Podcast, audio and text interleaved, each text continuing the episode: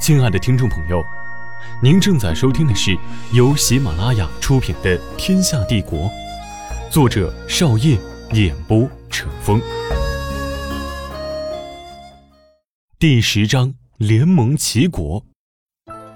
一年前，柴唐出使齐国，刚到齐国首都陵都，柴唐连宫中还未进入，就先去拜访舍家府邸。舍家是齐国八大世家之首。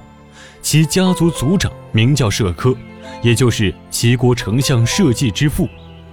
柴堂走到府邸，丫鬟对柴堂说：“老爷在卧室等您，还请您移步。”柴堂心想，这老爷子倒是有些古怪，不在会客厅，在卧室接见我，确实有些奇怪。到了卧室，柴堂看到社科侧躺在床上，身边的侍女双手拿着饭菜给社科喂食。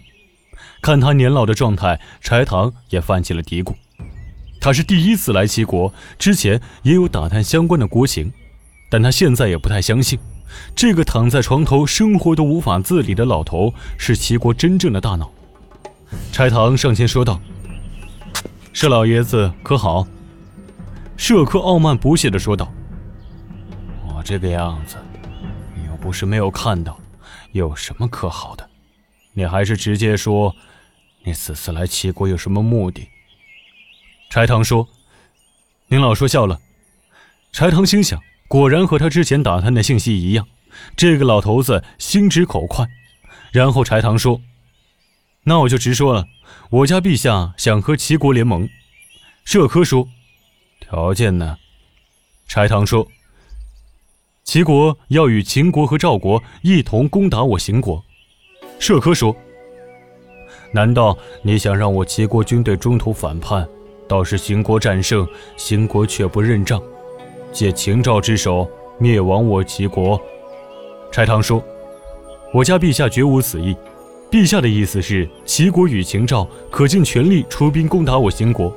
若日后我秦国大胜，齐国将与我秦国结盟。若此次出兵秦国输了，齐国可与秦赵一同向我秦国提出割地索赔的条件。”就当无今日密谈一样。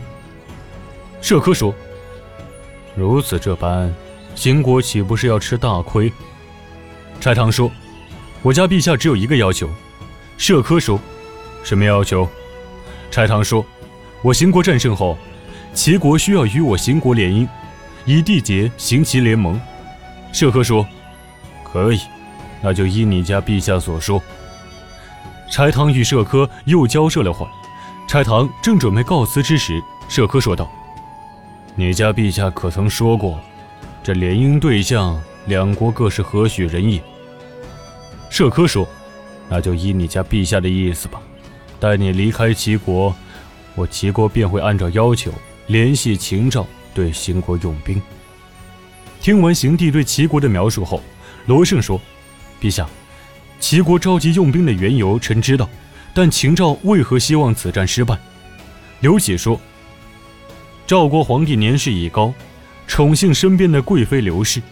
刘氏的兄长刘辉掌握赵国兵权，官至兵部尚书。他们兄妹向来与太子和二皇子不和，此次出征正是太子和二皇子力推的。”赵兵说：“此次出征，若战胜，赵国两位皇子有功；若战败，”两位皇子又怎么会有什么好处呢？刘启说：“你只看到了表象，此战若胜，两位皇子只会得到赞赏而已。等赵国皇帝病逝，刘辉一定会谋反的，到时他们俩兵力有限，只能任人宰割，毫无还手之力。因而，只有赵国兵败，他们俩封地的五万兵力才有用武之地。因而，此次凌乱之战。”赵国二皇子田横一直将联军情报秘密发送给我，然后刘启对着赵兵说：“秦国皇帝的算盘就更有意思了。此战他用你是希望你兵败，但没想到你不是庸才，用兵之法更在你父亲赵毅之上。因而你行军到凌乱南部山区，被秦国八十三万大军合围之时，你家皇帝得到消息，却不肯派二十万大军来救，因为。”他想借我秦国之手灭赵齐的五十万大军。此次选帅，赵秦都主张用你，因为你打仗打得少，难堪大用，而且你是赵义之子，名气却很大，所以你很适合当这个替罪羊。”刘喜笑着说道。此时，你的秦国皇帝正准备点兵进攻兵败的赵国呢。赵兵看着刘启说：“我不信你说的，你叫我来到底是什么目的？”刘启听后说：“朕要你归顺我大秦国。”赵兵说：“我赵家是秦国开国功臣，我绝不会辱没先祖之名，你杀我便是了。”刘启说：“你不愿归降。”那朕便放你回秦国。”赵兵生气地说，“你这是拿我来消遣。秦赵齐之事若是真的，你怎么会放我回去？我回去定会将信息告诉我家陛下。”刘喜说：“其很快就会与我秦国联姻结盟，到时天下皆知。你但说无妨。赵国的二皇子田横已对我秦国无用，你家秦帝的事，你说与不说也与秦国利益无关。”但朕放你回去，你需要答应朕一个条件。”赵兵说，“若有损秦国利益之事，我断然不会答应。”刘喜说，“自然不会损你秦国之利，你只需要当一名老师，教一个孩子你的兵法即可。一年后，朕会送你回秦国。”赵兵说，“这个孩子是谁？”此时，一直站在一旁一言不发的曹格站了出来，说。是我的孩子，名叫曹恒。